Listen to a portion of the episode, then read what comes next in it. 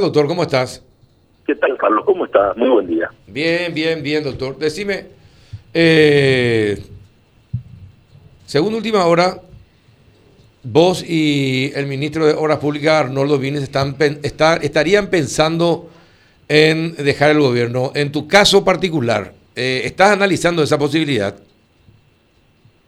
A ver, el otro día dije, ya te parece que la gente le juega muy poco con la ironía dejar el gobierno va a ser un hecho matemático. Lo que no sabemos es cuándo. Entonces es un poco prematuro. Me hace acordar una vez un señor le encuentra a Borges por la calle y le dice, Borges, ¿cómo está? Le dice, bien, le dice Borges, Diego, ya. Me dijeron que usted se había muerto. dice, bueno, eso es cierto, pero es un poco prematuro. el gobierno sí, vamos a dejar, pero es un poco prematuro. Bueno, es decir, no, pero eh, debido a todos estos últimos temas, eh, incluso me dijeron, qué suerte que estás, eh, y, te, puedo, te puedo preguntar, ¿es cierto que en algún momento te pidieron ya tu, el, tu renuncia? No, no es cierto. No es cierto que el presidente, no es cierto tampoco que haya tenido un, una discusión. No, tampoco. Tampoco. Y tampoco pusiste como condición que primero vas a estar vas a dar tu respuesta al Congreso y después vas a, vas a salir de la jefatura. No, esa es una condición que yo me autoimpuse y lo dije a todos los medios. O sea, si yo voy a analizar, me dice, pero usted no piensa renunciar, o sea, la ciudadanía está en su contra. Mire, la ciudadanía está en contra de todos los que perdieron elecciones, por eso las han perdido. O sea, si voy a empezar yo con ese tipo de cuestiones, debía hacer una larga lista de la gente que no tuvo el voto ciudadano para ganar una elección tengo que partir de la base de que la ciudadanía estuvo en su contra. No deberían presentarse nunca más, si eso es así. Ese razonamiento no sirve. Yo creo que hay que dar la cara. Yo no estoy dispuesto a que me empujen. Yo voy a hablar de esto. Yo estoy dando la cara. Yo no rehuyo el debate. Voy a todas partes donde me invitan y donde no me invitan y explico. Y me voy a ir al Parlamento y después este circuito, ya que se habló de mi interpelación, bueno, allí voy a analizar del punto de vista personal. En primer lugar, qué le conviene al gobierno y en segundo lugar, qué me conviene a mí. Pero tenemos que sopesar todo esto una vez que decimos la verdad. Yo no tengo que esconderme de nadie. Yo estoy diciendo la verdad. Lamentablemente hay gente que quiere instalar mentiras. Ese es otro problema, son ellos y sus mentiras. Por eso a tanta gente molesta que yo recorra medios de comunicación, que yo vaya a los gremios. ¿Por qué se incomodan con eso? ¿Cuál es el problema de que yo hable? ¿Por qué un periodista se molestaría si yo hablo? Si se supone que el objeto de todo esto es saber la verdad. Bueno, tengo que hablar. No, no puedo entender tanta irritación, que les produzca tanta irritación el hecho de que yo hable. Bueno, pero en, resumidas cuentas, eh, te pusiste como condición, primero vas a explicar... No, no, no, no, no, no. Yo me autoimpuse la condición de primero aclarar la verdad y después voy a medir las consecuencias. Naturalmente lo voy a hacer con el presidente también. Por supuesto, estoy diciendo la prioridad pues del gobierno. Soy el primero en comprender eso y siempre he dicho no estoy apegado al cargo, pero no me van a empujar porque ese empuje viene de sectores interesados. Entonces, eso no. Ahora, una vez que yo establezca la verdad, que yo establezca que el gobierno no tiene ninguna responsabilidad en este hecho y que lo que se quiso instalar no es más que una patraña, no hay ningún problema, hay mucho cálculo, mido, reviso, eso no es inconveniente. Nunca puede ser inconveniente. Eh, eh, en el tema este de, lo de Venezuela, eh, ¿pudiste, en todos estos días, no pudiste hablar con, con ninguno de los venezolanos para ir aclarando algunos temas que te molestarían? No, tuve una charla circunstancial con el embajador de Venezuela acá, pero él ya conocía todo esto. Él ya conocía todo esto desde el momento en que me buscó la periodista del Washington Post. Él ya sabía todo esto él ya conocía todos estos hechos. Entonces, él ya había visto todo esto y yo ya le había dicho en aquellos días, cuando la periodista del Washington Post me busca, eh, porque coincidimos en una eh, reunión, eh, le digo, me está buscando periodista, le digo, francamente no entiendo por qué pasó esto. O sea, ¿por qué se dijo lo que se dijo si lo que se dijo no es cierto? Lo que se dijo frente a la asamblea no es no puedo recomendarle a nadie buenamente que efectúe un pago cuando yo no sé quién es el acreedor, no tengo definido, entonces es inútil hablar de cualquier eh, acuerdo eh, judicial, extrajudicial, no podemos avanzar en absolutamente nada, por conveniente que sea para la República del Paraguay. Fíjate que implica 160 millones de dólares de ahorro para el Paraguay. Ahora, ¿y por qué si... Dinero que está reconocido por Petropar como deuda, no es dinero que está en discusión. Está reconocido que es cierto, es cierto. Ahora, y si no y si no hay posibilidad, no se sabía con qué eh, con quién negociar, ¿por qué la oferta comercial? Bueno, porque la presentó Venezuela. Ah, no, pero vos no dijiste, espera, espera un ratito. Vos no dijiste a nosotros acá en este programa que la oferta comercial fue de Paraguay. La comercial. La, la, oferta de contenido comercial sí, pero esa oferta empezó en el año 2016. O sea, no es que me inventé yo la quita. En el año 2016, la última misión paraguaya que va a Venezuela, que es de Petropar, porque el embajador presenta una carta y dice esto no es diplomático, esto es comercial. Entonces va a la delegación de Petropar y la, yo tengo el acta y tengo la respuesta de PDVSA. Y le ellos proponen el 50%. Y PDVSA le dice de ningún modo, acá van a pagar todo, hasta el último centavo. Esa respuesta también la tengo por escrito. O sea, allá empezó el 50%. Cuando a mí en la charla, que es una charla para recibir el tema, me preguntan cuál es la posición de Paraguay, yo tomo la última posición de Paraguay, que es del año 2016. Yo no inventé nada. Entonces, por eso dice, es la posición paraguaya. En ningún momento nadie dice, eh, el ministro secretario general se puso a negociar. Eso fue una tontería. Ahora, yo tomo la última posición. Si vos te vas junto al jefe de gendarmería y le preguntas en la Argentina de quién son las Malvinas, es muy posible que te diga que son argentinas. Ahora, y esa propuesta. no quiere decir que le estén negociando. Ahora, y esa propuesta que le hicieron, ¿quiénes elaboraron esa propuesta eh, para, para presentarla? Que era tan conveniente para Paraguay. ¿Quién? ¿Usted, eh, la gente de Petropar, el equipo económico con el presidente? ¿Quiénes presentaron? Nosotros tomamos la última, o sea, yo tomo la última oferta para decir esta es la posición paraguaya. ¿Qué dice él? Pero esta posición está aceptada. Caramba, dije, ni siquiera negociación no había acá. Y me entrega la carta con la intención de aceptación. Dice, estamos en condiciones de aceptar. Es decir, tenemos que discutir, ningún problema, pero tienen que discutirlo con Petropar. No conmigo, con Petropar. Muy bien, señor. Entonces yo voy a derivar esto a Petropar. Ahora explíqueme una cosa. ¿Quiénes son ustedes? Ustedes son PDVSA porque esto no es de gobierno a gobierno, esto es con PDVSA, porque PDVSA es el actor en París.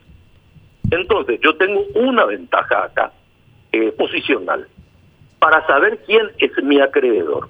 Eso debe ser determinado por el Tribunal Arbitral de París. ¿Cómo se supone que entran ustedes allí? Me dice, bueno, caramba, sobre eso tenemos que trabajar. Perfecto. Entonces, ¿por qué no hacemos lo siguiente? trabajen sobre eso y una vez que tengan el memorándum le hacen llegar al procurador y a Petropar y nosotros le vamos a dar instrucciones a los abogados que acompañen la estrategia si la estrategia es aprobada. Y una vez que el Tribunal de París me diga a mí que usted es el acreedor legítimo y excluye al otro PDVSA, que es el que está bajo la administración de Maduro, sin ningún problema se llevan adelante la política de los acuerdos, se firma y se ejecuta. No vamos a tener inconveniente. Pero primero, por favor, sáquelo a Maduro del Tribunal Arbitral de París. Y de allí se van a trabajar con ese objetivo. Nunca más volvió nadie y nunca más me hicieron llegar nada. Ahí terminó la charla. Debut y despedida.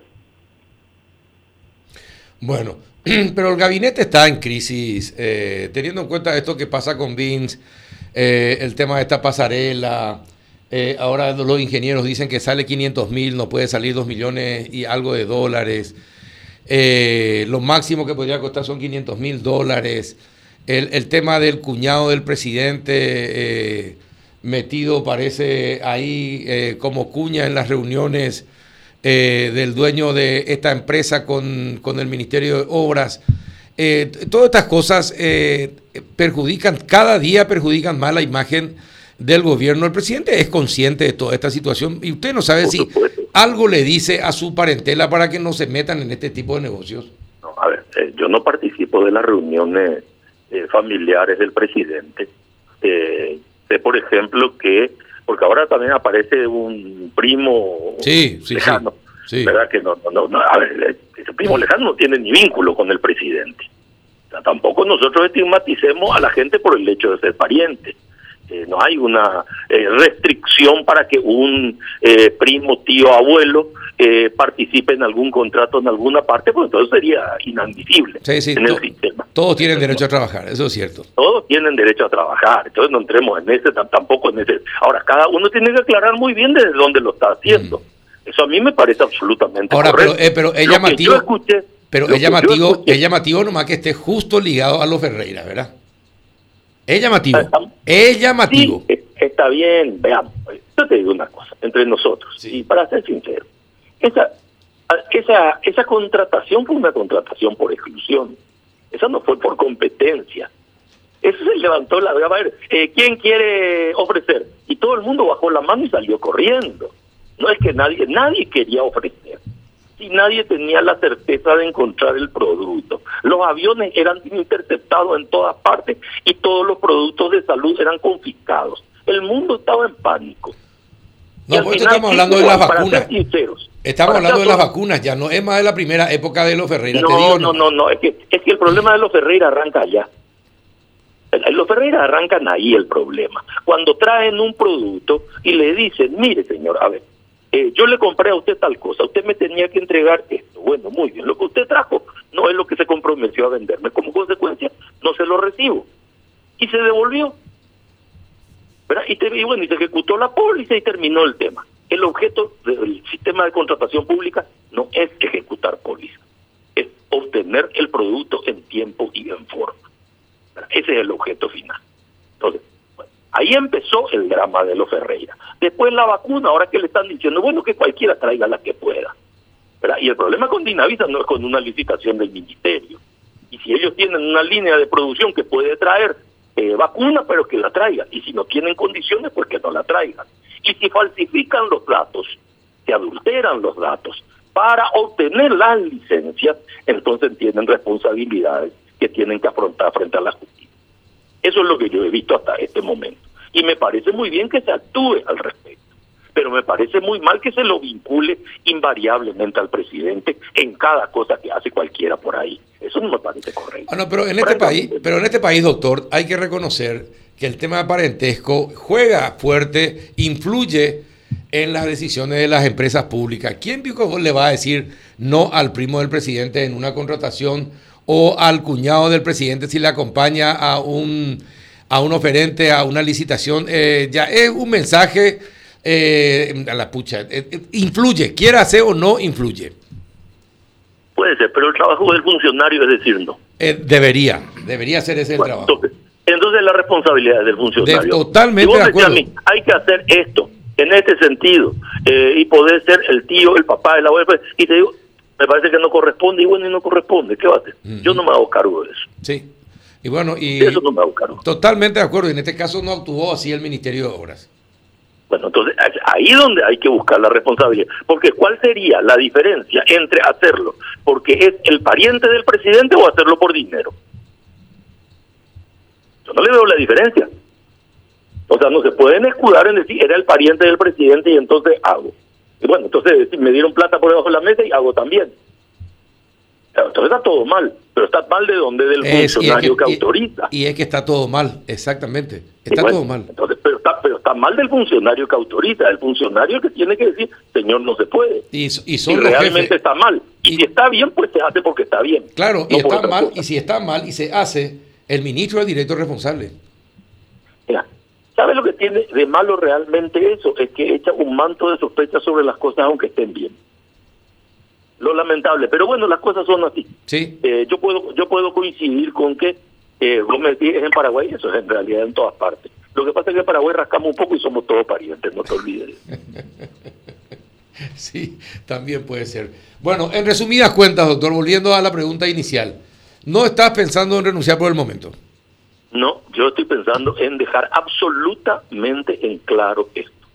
Absolutamente en claro el hecho. Y creo que a esta altura, a la gente que escuchó, que escuchó, no que tergiversó, que escuchó, ya le está quedando claro de que no es cierto lo que se publicó originalmente, que la República del Paraguay ni tiene ni tuvo ningún contacto ni acuerdo con el abogado, no tiene nada que ver con el compromiso de Venezuela de pagarle 26 o 13 millones de dólares al abogado. Paraguay no aceptó eso. Paraguay no aceptó mediación. Paraguay no tomó ningún compromiso. Paraguay lo único que exigió es que se defina en París, antes de empezar a discutir cualquier cosa, antes, quién es el legítimo acreedor. Y después vamos a discutir. Bueno, Juanito, ¿alguna consulta, No, doctor? sal- Mi saludo al doctor hoy. ¿No le va a preguntar? Hoy lo, Hola, dejo, Juanito. hoy lo dejo libre. ¿Eh? ¿Por qué no, Juanito? Me parece que fue una nota muy completa. Él, eh, yo, Eh, gracias a lo que respecta al, al periodista. no, pero en serio no creo ninguna consulta. Por ahí podría ser, si más allá, doctor, eh, tal vez esto sea prematuro no te, también. no te dejes influenciar, Juanito, no te No, dejes influenciar. a ver, basta. eh, ya que No usted te hablaba, utilizaba el término. Perdón, ¿lo escucho? Te, está manipulando, no te dejes influenciar. Por no ahí- te da la presión. No, quisiera volver al principio a través de su expresión prematura. Eh, a ver, si bien es cierto el voto de censura que puede darse, ¿no? Puede darse y como puede no darse, si, si, si bien no tiene un carácter vinculante, ¿tendría su peso en su momento para su decisión, doctor? ¿O es prematura la pregunta? No, no, no. A ver, un voto de censura siempre tiene que eso. Yo no puedo dejar de tener en cuenta ese tipo de factores. Eso quiere decir que no he podido transmitir o convencer con mis argumentos. Y si la gente no acepta este tipo de argumentos, muy bien, yo puedo sin ningún inconveniente dar el paso al costado ese. Por ahí no pasa el problema. Ahora, tenemos que ver después, ya entre nosotros, en calma, cuando no es Juan Ernesto Villamayor el que está en tela de juicio, los elementos racionales que se exponen. De todos modos no son aceptados porque las decisiones igual se toman en otra parte y son solamente políticas. Tenemos que ver qué tipo de sociedad estamos construyendo y qué tipo de política estamos llevando adelante cuando la racionalidad ya no cuenta, cuando los objetivos no se pueden acceder y cuando la verdad se vuelve irrelevante. Bueno, Ya está. a las resultas, sí. Bueno, está bien, doctor. Muchísimas gracias por atendernos. Que tengas un buen día. Muchísimas gracias a ustedes cuando gusten. Hasta luego. El doctor Juan Ernesto Villamayor, jefe de gabinete. Bueno.